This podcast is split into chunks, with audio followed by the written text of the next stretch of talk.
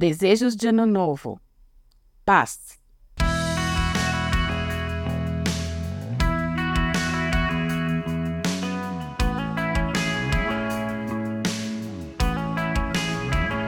Temos vivido tempos de guerra e não de paz.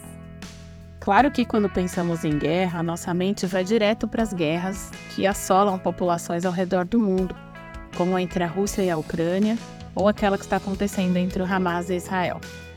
Mas também há muita gente vivendo verdadeiras batalhas particulares. Todos desejamos e necessitamos de paz, e esse é o nosso tema de hoje. A paz é um estado de tranquilidade e harmonia interior com Deus e com outras pessoas. A verdadeira paz vem de um relacionamento com Deus através de Jesus Cristo. A paz é um dos frutos do Espírito, como diz lá em Gálatas 5, 22 e 23, um trecho bem citado aqui nessa série de reflexões, né?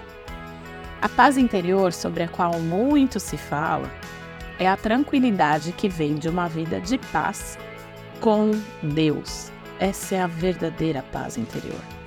Aliás, outro tipo também de paz interior é quando nós temos autocontrole, quando nós temos, estamos no comando dos nossos impulsos e dos nossos desejos pecaminosos. Quando nos controlamos e submetemos tudo a Deus, encontramos paz interior. Quem ama Jesus não precisa ficar ansioso nem ter medo do futuro, porque sabe que Deus está no controle. A gente lê lá em Filipenses 4, versos 6 e 7, um trecho muito conhecido e que muita gente sabe até de cor, né? Não andem ansiosos por coisa alguma, mas em tudo, pela oração e súplicas e com ação de graças, apresentem seus pedidos a Deus. E a paz de Deus, que excede todo entendimento, guardará o coração e a mente de vocês em Cristo Jesus. A paz de Deus é a resposta direta do Senhor à nossa oração e substitui também contra-ataca, contudo, a ansiedade. Coisas que não são totalmente compreendidas podem ser experimentadas com paz por aqueles que estão em Cristo. Mais uma vez parece contraditório e paradoxal, né? Pois é. Os que amam a tua lei desfrutam paz, e nada há que os faça tropeçar. Salmo 119, 165.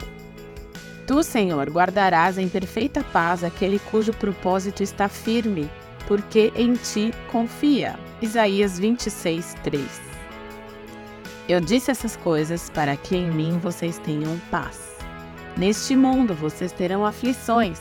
Contudo, tenham ânimo, eu venci o mundo. João 16, 33. Além disso, a Bíblia nos orienta a viver em tranquilidade, em paz com outras pessoas. Façam todo o possível para viver em paz com todos, dizem Romanos 12 e 18. Precisamos aprender a conviver bem com as pessoas, dentro e fora da igreja, mesmo com aquelas que são mais desafiadoras aos nossos olhos, com quem temos mais dificuldade de conviver, de concordar, de trabalhar junto, enfim. O pecado estraga muitos relacionamentos. Então, para ter paz nos relacionamentos, a gente precisa perdoar e ser um bom exemplo para as outras pessoas também. Desejar a paz para nós e para os outros, para o mundo, é correto. Orar por isso, pedir a Deus por isso, clamar pela paz, é correto. Mas, no que cabe a nós, nós somos chamados para sermos pacificadores. Bem-aventurados os pacificadores, pois serão chamados filhos de Deus. Mateus 5:9. Então, busque paz. Faça paz. Seja paz.